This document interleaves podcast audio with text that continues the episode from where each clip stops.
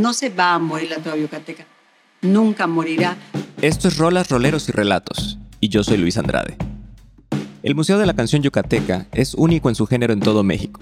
Se encuentra ubicado en la ciudad de Mérida, Yucatán, en una hermosa casona del siglo XIX, situada en el barrio cultural de La Mejorada. En el segundo capítulo de este podcast, platicamos con Elena Fernández Moral, doña Elenita, guardiana del patrimonio sonoro de Yucatán, parte indivisible de la historia de nuestra trova y hoy secretaria del Consejo Directivo del Museo de la Canción Yucateca y representante legal del mismo. Y doña Elenita, como le decimos con, con cariño, yo por empezar siempre con un recuerdo, creo que mi primer recuerdo usted fue un, taller de la canción de la Casa de la Cultura del Mayab con el maestro Felipe de la Cruz y justo unos minutos después eh, nos hicimos una foto en las escaleras de la Casa de la Cultura del Mayab. ¿Estoy correcto? ¿Y ahí fue la primera sede del Museo de la Canción? Sí, estás bien. Exactamente, fue en lo alto de la Casa de las Artesanías en los años 80. Luego nos pasamos aquí en el año 2000, 2001. Por lo o sea, se le otorgó el comodato al museo en el año 2000 y nos pasamos aquí en el año 2001.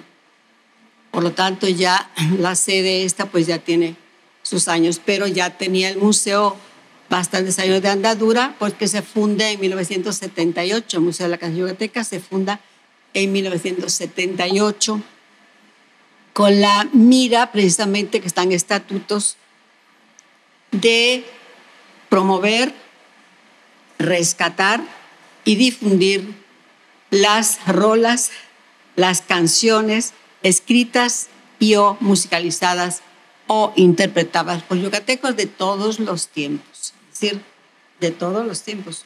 No nos quedamos en el pasado ni prescindimos del presente, de todos los tiempos englobamos una fórmula perfecta que ha funcionado muy bien hasta nuestros días, de tal forma que aquí en el museo se cuentan muchas, muchas historias Contamos la diversidad de historias maravillosas y mágicas que engloba la canción tradicional de Yucatán, que a partir de 1980, de 1880, del siglo XIX, se da la primera canción eh, pues establecida como yucateca, el tema despedida, con versos nada más y nada menos de José Peón Contreras y la música de el considerado padre de la canción yucateca, Cirilo Vaqueiro Preve Chancil, cuyo retrato de está ahí en su conjunto, con su conjunto.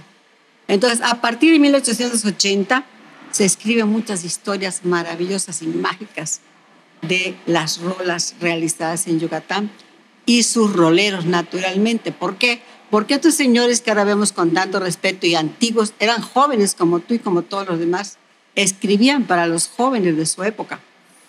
Entonces, en esta canción despedida, tú vas a ver que es la, temática, pues es plañidera, como correspondía a la, a la, versificación de la época de fin de siglo, de fin del siglo pasado y comienzo del 20.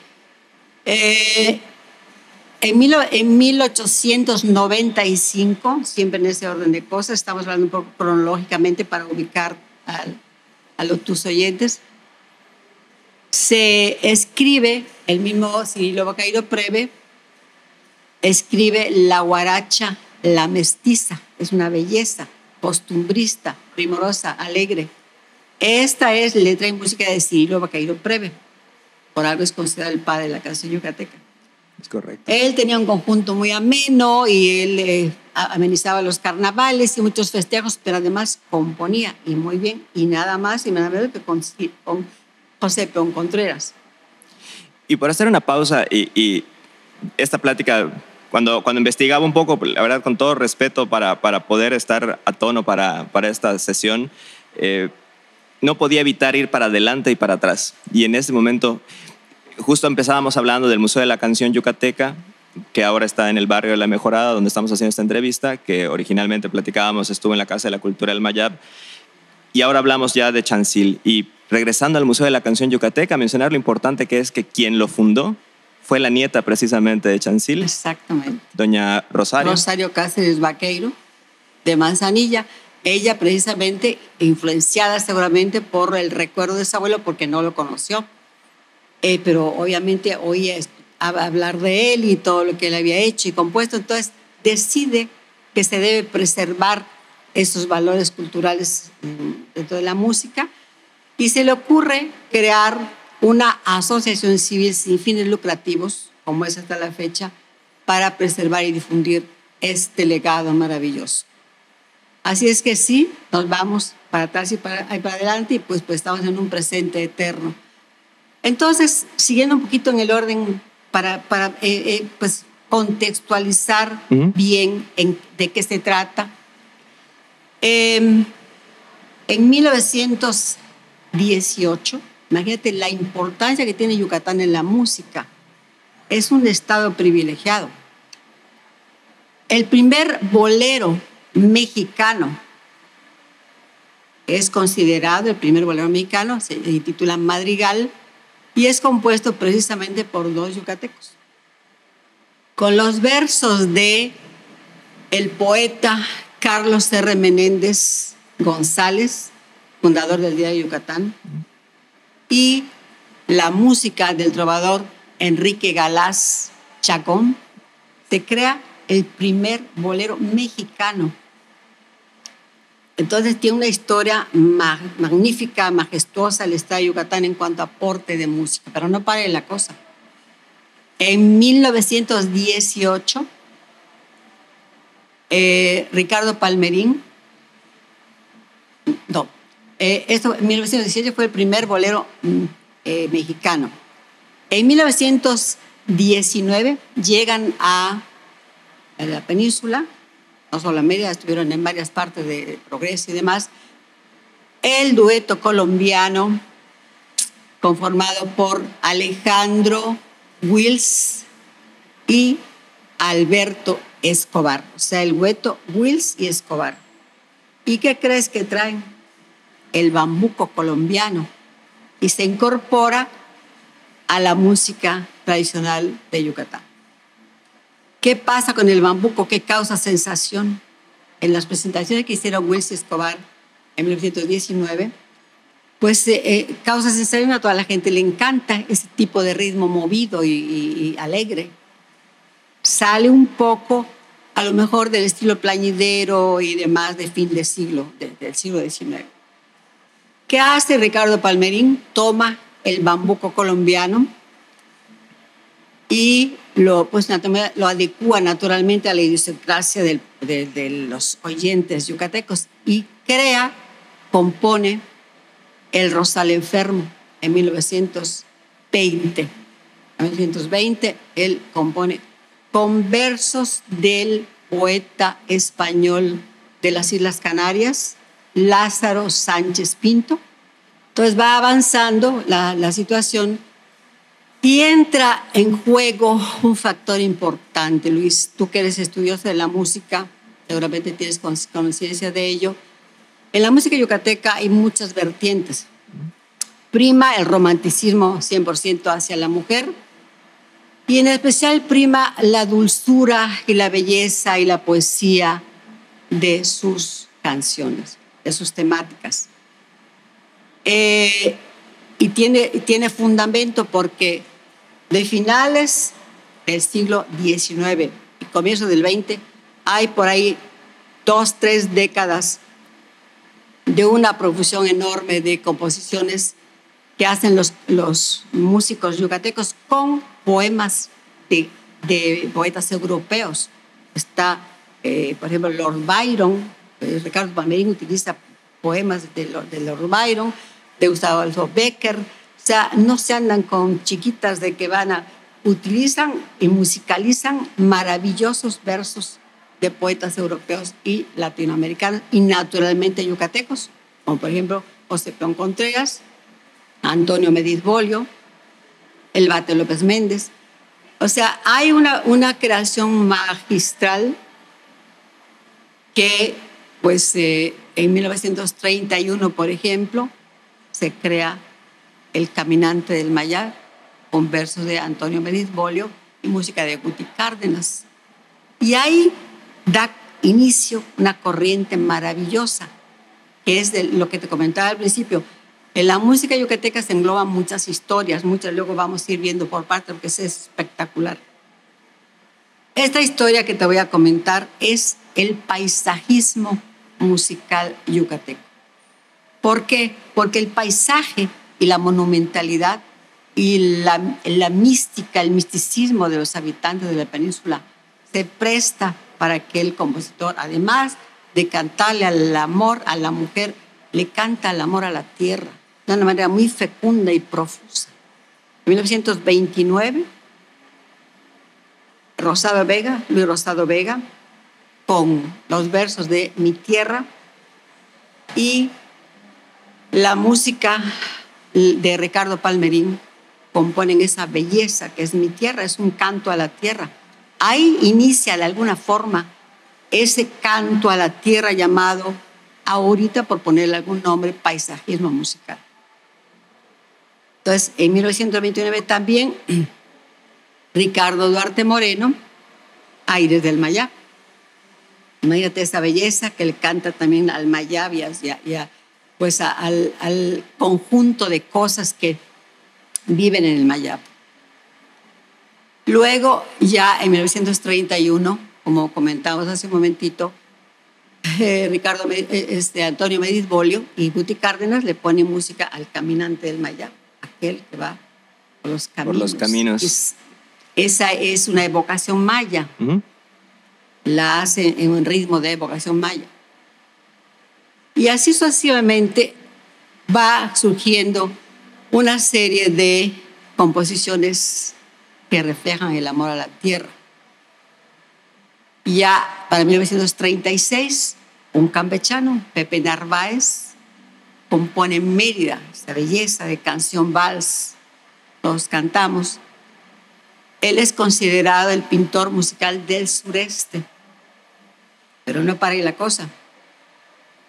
Para 1950, otro Pepe, Pepe Guizar, compone Mi Mérida. No, Ciudad Blanca, Palmeras y Veletas.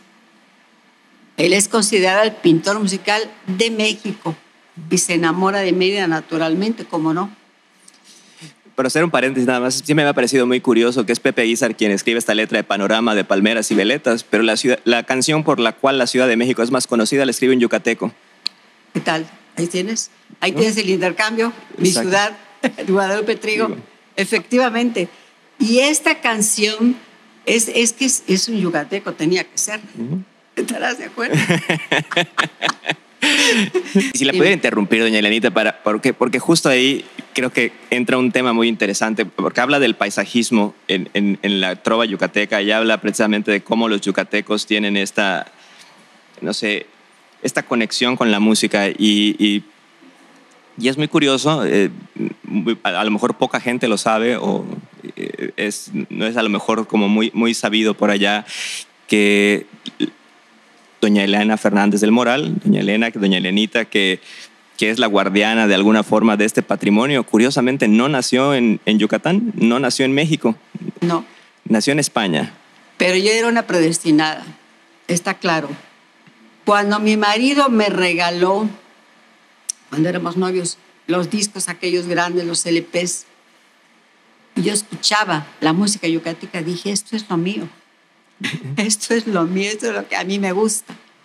Y siendo muy jovencita, en algún cine de España, que ahora no recuerdo, vi una película cuyo fondo, cuyo uno de sus temas musicales era Nunca.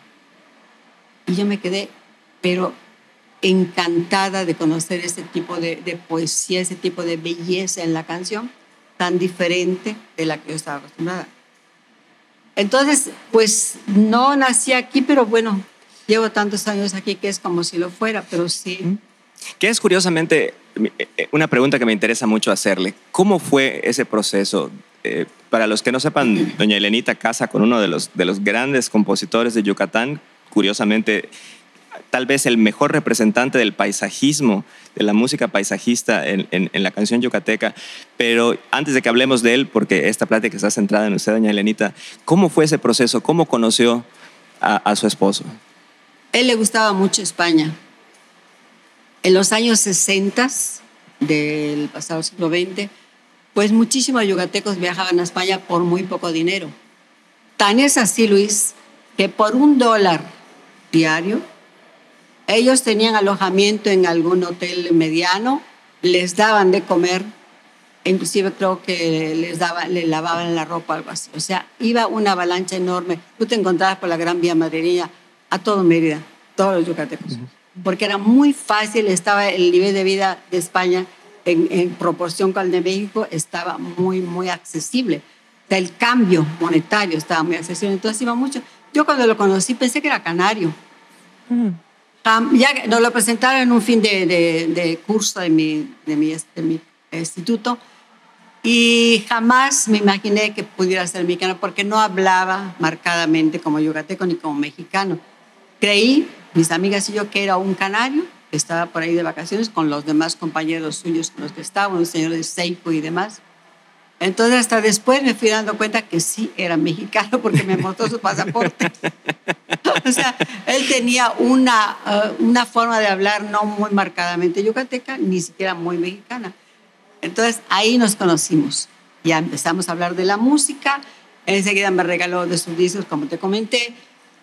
Y fíjate, cuando ya pasó el tiempo y nos casamos, y yo estuve en la plaza principal de Mérida, ya la conocía por su canción Mérida Colonial. Como bien decías, el paisajismo en él se manifiesta así muy agudamente con Mérida Colonial, con Ayucatán, con Flamboyán del Camino, por eso lleva el, el, sobrenombre o, título, como lo quiera llamar, de paisajista musical de Maya, porque sí está muy enamorado de la tierra y lo puede reflejar poéticamente. Entonces, cuando vinimos y yo estuve en la plaza, ya la conocía, me pudo fascinar. Ahí estaba la catedral, ahí estaba el, el palacio municipal, ahí estaban los, los árboles de la plaza, estaba la maravilla que es la plaza principal de Mérida. Yo ya la conocía. O sea, la música de un paisajista la describe, es descriptiva, además de costumbrista, puede describir la monumentalidad de los edificios, el misticismo del paisaje, esa, esa forma de ser de los yucatecos tan maravillosa, tan única. Entonces, estos señores paisajistas que inician, como te comenté, con Rosado Vega y continúan un largo, un largo recorrido, pero déjate que hay ahora una cosecha importantísima de paisajistas mm. entre los nuevos. Ah, sí, no los podemos obviar. Para 1987, mm. los hermanos César y José Marrufo construyen, porque yo así le llamo, porque es una maravilla, semblanzas yucatecas, a base de diferentes títulos de muchas canciones de Yucatán. Una maravilla, una belleza, 1987. César y José Marrufo que forman parte de los juglares. Claro, hermanos que integran, pero era bastante jovencito César. Sí, claro. Entonces, 1987, no te puedo decir cuándo se tendría, pero era un joven. Adolescente, yo creo. Pero él tuvo mucho contacto desde jovencito con los, con los señores, con Pastor Cervera y con, y con Juana Ceretti, y con Luis Espinosa y con Manuel. Entonces, él sí tiene mucha escuela desde cuando era jovencito de esa, de esa naturaleza. Entonces, retomando un poquito esta historia, porque luego hay muchas otras historias que te quiero contar. Claro. Está también Ricardo Jiménez. Ahora, en 2001, hizo una canción preciosa que se llama Tu magia colonial, de cada medio. Está Fabián Cano, que también hizo una, preciosidad hacia la ciudad de Mérida. Felipe Díaz, que es el director aquí del taller de Toba Luis Espinosa Cala del museo hizo Media Linda en 2011. José Dorantes, Pepe Dorantes, hizo una que se llama Nuestra Catedral Preciosa. Yo, yo te digo, me emociona contártelo porque el paisajismo hizo escuela, no se quedó en el aire. Es el canto a la tierra, el canto a la tierra que les iban a hacer aquellos eh, edificios, aquellas calles que los vieron crecer están siendo respetadas y cantadas como los grandes de la época pasada, con estos jóvenes valores actuales. Para todos los que nos están viendo o escuchando en este podcast, estamos platicando con doña Elena Fernández Moral, que aquí en el Museo de la Canción Yucateca. Para los que no lo sepan, Yucatán es uno de los estados de México, está en el sureste de México. Originalmente toda la península de Yucatán, y es la única península en el mundo que mira al norte, curiosamente, eh, era el estado de Yucatán. Hasta 1910, un poco por ahí, se divide en tres estados, Yucatán, Quintana Roo y Campeche. En Quintana Roo a lo mejor es lo que más la gente ubica en el mundo como Cancún, como Tulum, como esa zona, pero está en, esa misma, en ese mismo lugar, en esa misma península, está Yucatán. Y es península también, pues porque por tres partes está separado, por, bueno, está rodeado de agua, pero también al sur está dividido un poco de México por ríos y por selva. Entonces, durante mucho tiempo Yucatán fue un poco una isla en sí mismo y la cultura, la comida, la, la, la música, todo se desarrolló de una manera muy distinta al resto del país en Yucatán la música se une mucho al Caribe, mucho más que, que, a las, que, a otras influencias que permearon en el resto de México. Yucatán se cocina aparte, Yucatán tiene una calma y tiene un vaivén del, del viento, tiene los flamboyanes que parecen incendiar las tardes cuando, cuando dan flor. En fin, que Yucatán es una maravilla que, que como tal vez como ningún otro lugar tuvo sus propios poetas y sus propios músicos que la han cantado y que han encontrado en la música también la manera de escribir acerca del amor y del romance por la mujer, por la tierra, por los ideales. Y esto le llamamos nosotros canción yucateca. Y buena parte de la canción yucateca es la trova. Y en este Museo de la Canción Yucateca, donde esta, esta mañana estamos entrevistando a doña Lenita, pues se preserva buena parte de, esta canción yucateca. Eh, en la toma se alcanza a apreciar probablemente algunos instrumentos y algunas cuestiones que tenemos aquí en esta sala maravillosa, que no es la única del museo, por supuesto, y a lo mejor en el fondo se alcanza a escuchar que está una rondalla ensayando eh, canciones allá afuera, tenemos también unas chicas que, que, están haciendo una sesión de fotos, tenemos, en fin, un movimiento muy, muy, muy interesante en este museo que, como bien decía doña Elenita al inicio, no solamente está dedicado a las antiguas generaciones, sino a toda la canción yucateca pasada, presente y la que se está construyendo y que será el futuro. Y pues bueno, platicábamos, doña Elenita, de, este paisajismo y platicábamos un poquito mencionábamos de, pasada a, su esposo, don Luis Espinosa Alcalá, que justo hoy haciendo la, investigación descubrí su nombre completo, me pareció muy, muy, muy sorprendente, José Luis de Gonzaga Espinosa de los Monteros y Alcalá. Todo es ¿Qué cosa? Simplificado en Luis Espinosa Alcalá. Bueno, como tocaste un punto que no quiero que se me vaya a pasar. Dígame. Con respecto a la canción yucateca, luego retomamos y como decías, vamos y venimos. La cuna de la canción yucateca, naturalmente, tenía que ser la península de Yucatán, porque tiene algo la península. Yo creo que es su posición geográfica o las culturas mayas que la habitaron tan profundamente importantes.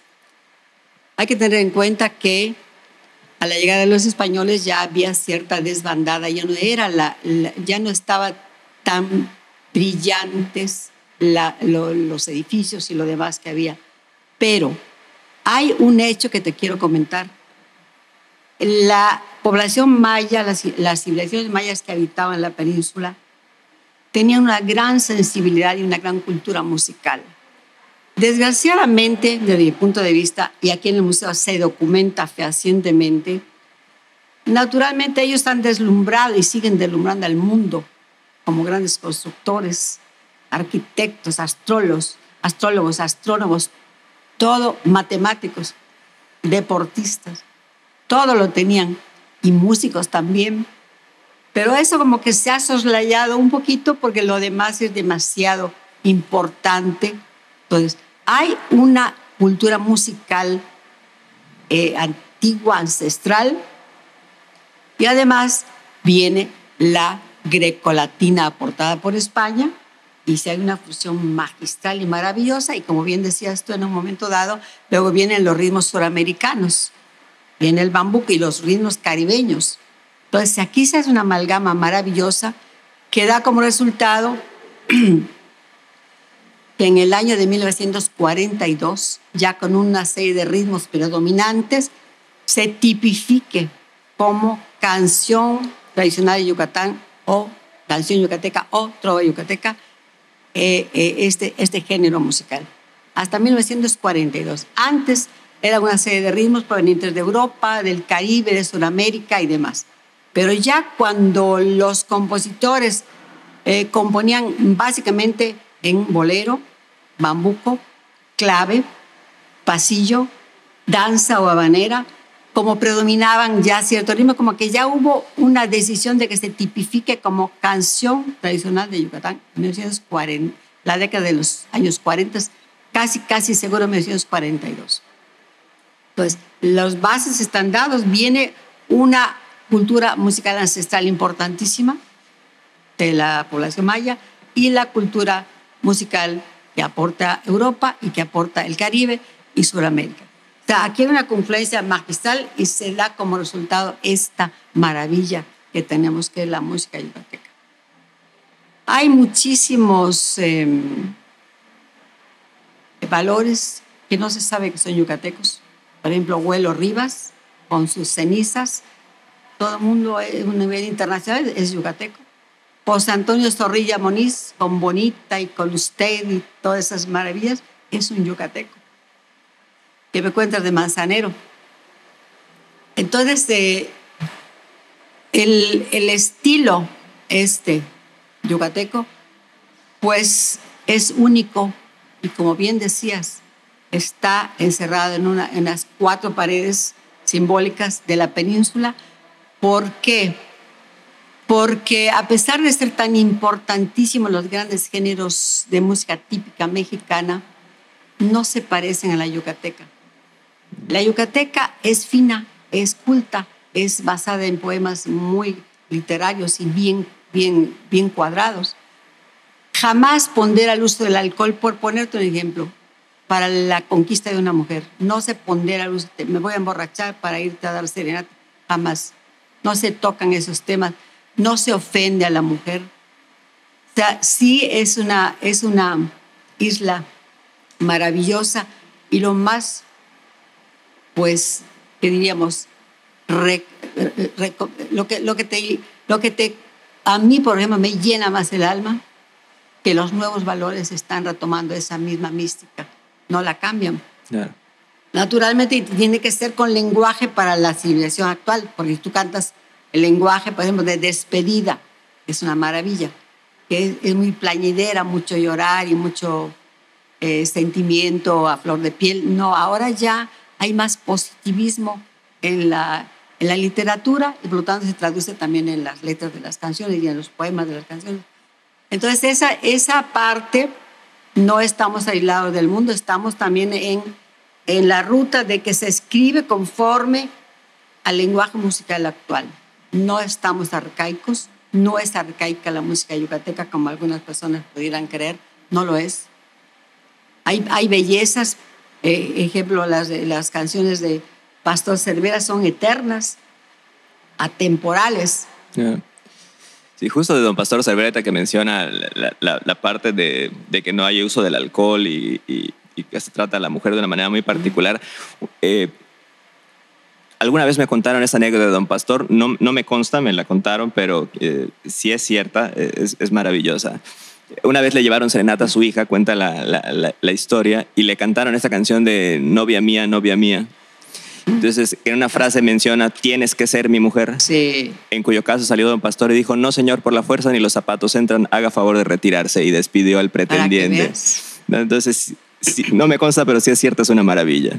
En cuestión de Pastor Severa, de verdad es un fenómeno, hay que aceptarlo. Él cuando se casa con su esposa, doña Juanela, le dice, no, eh, tú, la bohemia, la trova y yo no combinamos. Tú decides si vas a quedarte conmigo o te vas con tu bohemia y tu trova. Él se retira, 20 años, estuvo retirado Pastor Cervera de la música, que era su pasión más grande se dedicó a trabajar, él era charro, montaba caballo eh, y demás. Pero, a mí me lo contó, esos 20 años retirado de la estuvo leyendo a los grandes literatos. Pues cuando ya a los cuarenta y tantos años le dice Juanela, ni modos, voy a seguir cantando. Agarra su guitarra y se va a la plaza y se va a, a seguir componiendo. Entonces tú ves esas maravillosas letras que no salen de improvisación alguna. Esa, esa canción a mi novia, esas metáforas maravillosas que utiliza.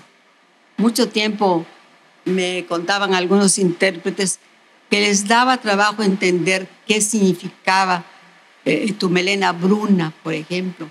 Entonces, él se nota que estudió y supo eh, utilizar la metáfora de una manera finísima y, y, de una manera culta. Por eso ves que son canciones atemporales. Entonces, ahí viene otra de las historias de la canción yucateca, de las tantas historias que se escriben dentro de... Pero no quiero dejar para, pasar por alto esto porque es, es muy importante.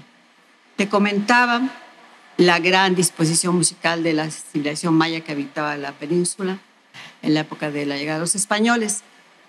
Como había sus piques y sus diferencias, no les gustaba invitar a los nativos a sus reuniones de los españoles, porque como los iban a invitar, pero poco a poco se fueron, se fueron integrando a las reuniones y se dieron cuenta, Luis, que tocaban los instrumentos musicales aportados por España mejor que los propios españoles.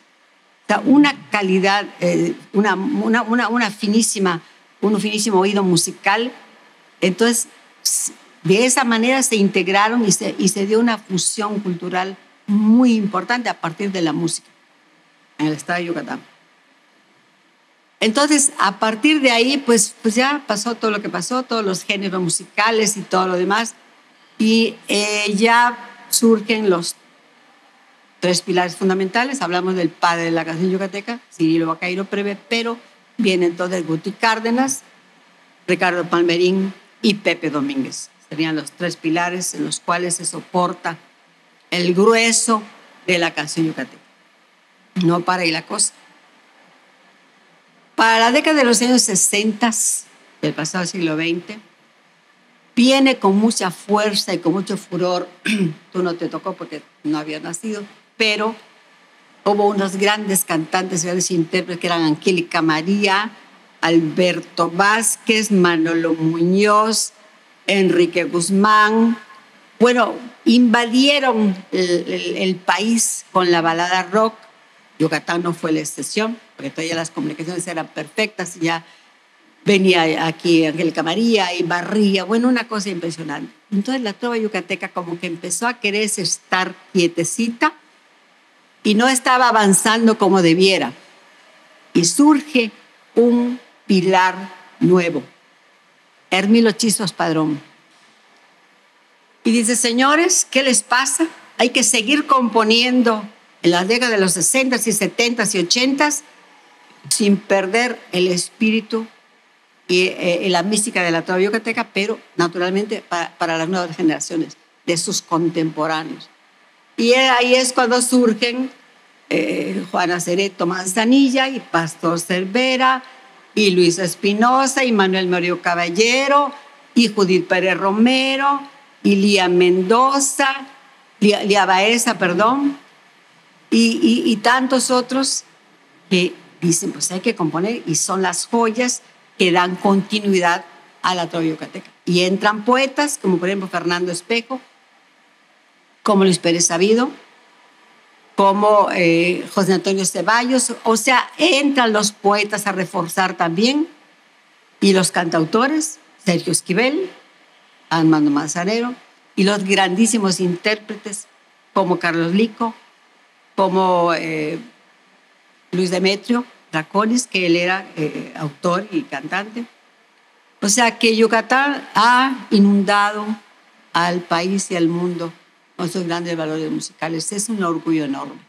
Sí, cómo no. Y, justo ahora que menciona a Hermilo Chispas Padrón, justo hay una nota en la que el diario Yucatán le entrevista para un 15 de septiembre de hace algunos años y menciona justo esto, cómo, cómo eh, Hermilo Chispas, Pastor Cervera, Coqui Navarro, eran, personas que asistían comúnmente a su casa y, ahí estaban, pero por mencionar al, a mi, al auditorio, Hermilo Alfonso Padrón López, Chispas Padrón, produjo alrededor de 650 poemas que encontraron musicalización de parte de más de 50 compositores.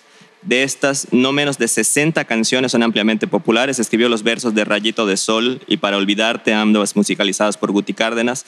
También escribió la letra de Desdén, también Rosa Linda, Nube Errante, estas dos últimas con música de Palmerín. También escribió Dos Dolores en La Vieja Noria, Torcasita y Amapola del Trigal. Pastor Cervera, ya hablamos ampliamente de él. Y pues de Coqui Navarro, ¿qué les puedo decir? Pues nació el 17 de julio del 34 en Progreso, Yucatán. Él, compuso Despierta Paloma, grabada por Lola Beltrán, Joselito, Armando Manzanero, Daniel Lobos, Oscar Chávez. Escribió también Hasta Hoy, Te Amaré Toda la Vida, que fue popularizado por la cantante chilena Sonia La Única y fue tema de una telenovela, El Abismo. Entre sus intérpretes se cuentan Marco Antonio Muñiz, Lupita D'Alessio, Olga Guillot, Pedro Vargas, José Luis Rodríguez El Puma, Vicente Fernández, Javier Solís, José José, Alberto Vázquez, Lucha Villa, Ariana, Estela Núñez, Lucero, en fin. Y entonces, por poner todos estos nombres que acabo de mencionar y estas situaciones en el presente es como, como si la crema innata por de, la composición de, las canciones que estamos escuchando hoy en la radio estuvieran todas en Yucatán y estuvieran todas en una sala, eh, eh, en, un comedor platicando. E, es, para algunos es hasta impensable hoy, ¿no? O sea, que, esta calidad y que esta cantidad de producción musical que afectaba a todo, a todo México estuvieran todos departiendo, tomándose, no sé, usted me contará un cafecito. Yo lo ¿eh? viví en la casa de nosotros, en tu casa, que ahora ya vivimos ahí en la calle 60, por Santana. Ahí se reunían, y como dices, haciendo los arreglos, no, que, que, en re, no, que en sol, que mira, que así está mejor. Entre ellos departían y se, y se, pues se comprometían unos con los otros componiendo canciones. Era un agasajo. Y además los trovadores. Ahí estaba el trío panamericano, ahí estaban los condes y los duendes y los tres yucatecos.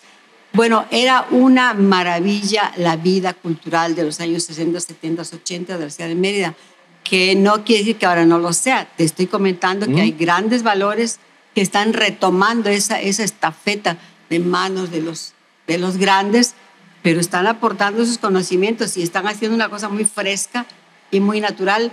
Me encantaría que no hay, no hay cómo escucharla, pero sí, sí sería bueno. Eh, aquí en el museo lo estamos haciendo, le damos la oportunidad de que se vengan a presentar estos nuevos valores y eh, eh, ya tiene la orquesta típica puesta algunas canciones, ejemplo la de Felipe Díaz Medina, que se llama Mérida Linda, ya la tiene puesta la orquesta típica de Yucalpetén.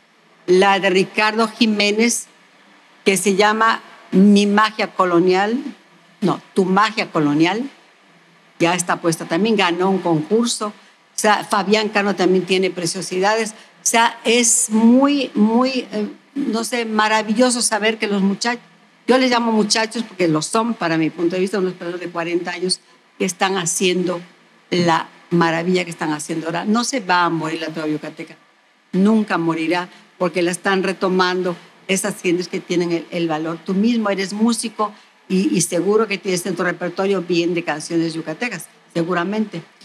Bueno, pues esas canciones de los que marcaron la, la historia de la canción, está siendo aumentada con los actuales.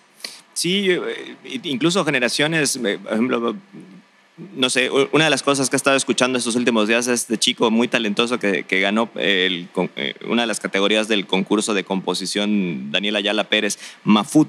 Mafud está, escribiendo cosas muy, muy interesantes que, que, tienen una reminiscencia en su sonido a, a, las cosas que se escuchaban en, esos años, pero con un lenguaje, con un, con un acercamiento propio de la actualidad que lo hace muy interesante escuchar. Y, y pues hay otras generaciones adolescentes que están empujando ya con música electrónica a través de cosas que, que sí nos recuerdan y que sí evocan y que sí abrevan, estoy usando mucha palabra últimamente, de, de la tradición que, que, tenemos en la música yucateca, pero que sin duda cambiarán un poco el, el, el panorama. No sé, por ejemplo, de la, de la música de Guti Cárdenas en los años 20 del siglo pasado a la música de Pastor Cervera ya hay un salto y de la música de Pastor Cervera a la de Coqui, a la de Armando Manzanero hay otro cambio, ¿no? Ya no, ya no hablamos de clave, por ejemplo, con Armando, no hablamos de, pues, de ninguna de El bolero, el bolero. Hablamos bolero, canción romántica, balada romántica y pero nunca, nunca deja de ser precisamente lo fundamental en la base, una canción amorosa sea cual sea el destino de ese amor, pero nunca es, nunca es desde, el, desde el dolor o desde, desde la ofensa o desde, sino por el otro lado, por el lado virtuoso, ¿no? Efectivamente. Exactamente, es el punto por el cual naturalmente tiene que cantarle a sus contemporáneos. Tú no le puedes cantar ahora en el siglo XXI a tus abuelitos, aunque podrías hacerlo, hay quien, quien le hace, pero tu obligación es cantarle a tus contemporáneos. ¿Por qué? Porque luego esto va a trascender y se va haciendo clásicos, como, como ha sucedido a través de toda la historia de la música. Así es que, pues es, es maravilloso que de verdad, gente, es que en Yucatán, creo que es, es la ubicación, es privilegiada realmente, es, es, es una cantera interminable. Tú aquí en la puerta que golpees, el que no compone eh, hace poesía, el otro toca la guitarra, otro toca el piano, el otro recita maravillosamente, el otro es músico de alguna orquesta. Es una... Todas las artes, toda, hay que reconocer que todas las artes tienen una sede muy importante en Yucatán, pero la música yo creo que es la, es la reina de las bellas artes en Yucatán, creo, yo no sé qué, no sé qué piensas tú como músico que eres.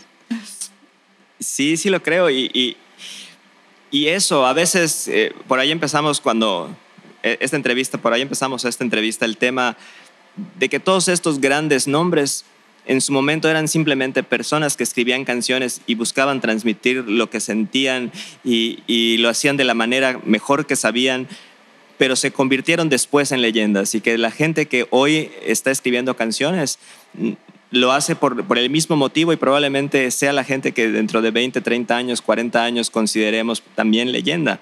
Pero tiene la responsabilidad de hacerlo bien. Sí, claro. Ahí tienes el caso de María San Felipe que la acabas de mencionar. Es una joya dentro de los cantautores actuales. Ahí tienes a Felipe de la Cruz. O sea, son gentes que están construyendo la canción bien hecha y que va a perdurar. No eh, puedes tú decir lo mismo de algunas otras personas que acuden mucho a lugares comunes.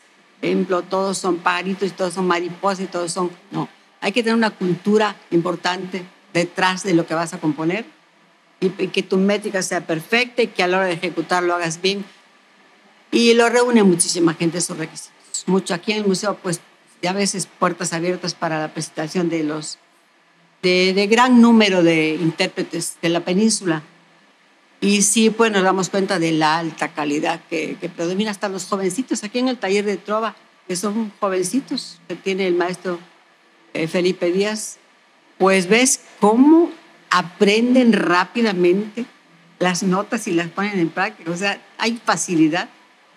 Se trae en la sangre. Se trae en la genética.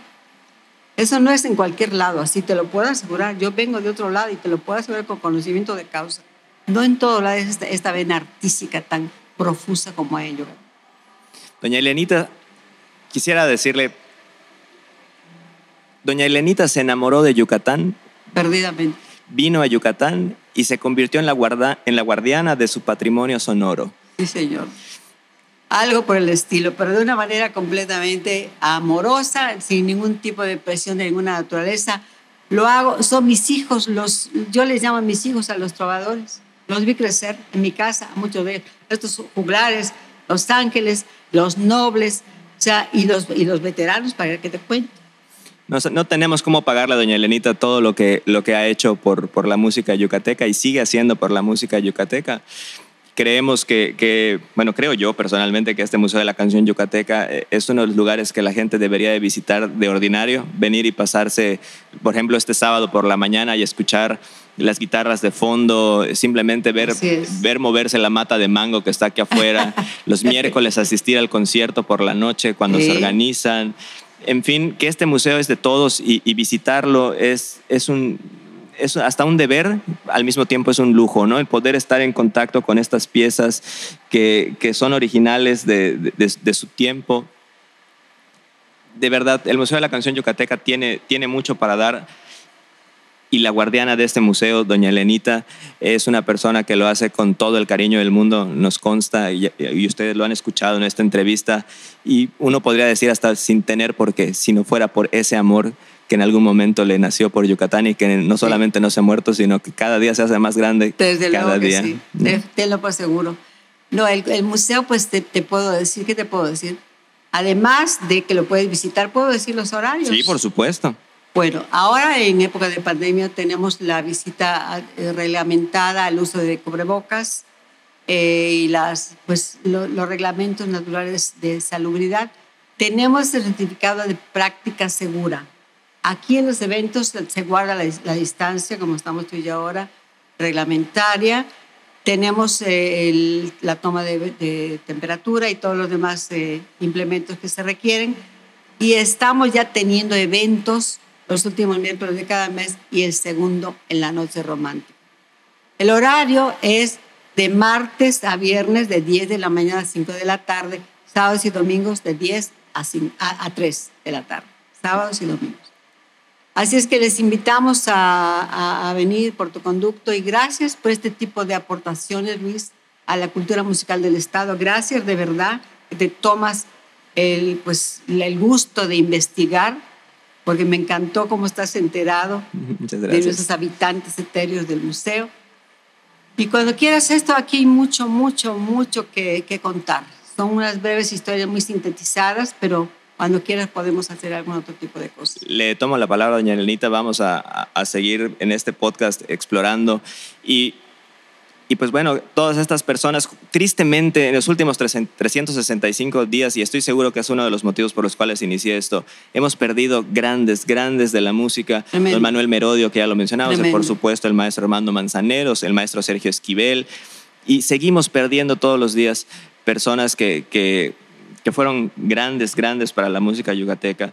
Y es muy importante, creo yo, que, que, sus historias no se pierdan y que los pongamos siempre en perspectiva, no como la persona eh, mítica que ahora son, sino como la persona de carne y hueso que fueron y las, y las, y las cosas que vivieron y que sufrieron y que escribieron y que amaron y que sintieron y que, y que empujaron para adelante. Nos contaba Don Pastor que 20 años estuvo alejado de la música y luego la retomó, de, de, de, de todas las cosas que, que, que los hacían seres humanos con vena artística, pero seres humanos, sino ya el nombre que vemos ahora en el diccionario o en la enciclopedia o en el Internet. Y, creo que eso es motivante para las personas que hoy se encuentran en esa misma situación, saber que no están solos, saber que no son los primeros, saber que ya mucha gente caminó ese camino junto con ustedes, antes que ustedes, y que la canción yucateca sigue viva, seguirá viva, está fuerte y, empujando para adelante. Yo creo que así es, así será. La Tobio, repito, no ha muerto, sigue viva y no morirá. Muchísimas gracias, doña Elenita. Gracias a ti, Luis. Muy buenos días. A tu auditorio. Buenos días.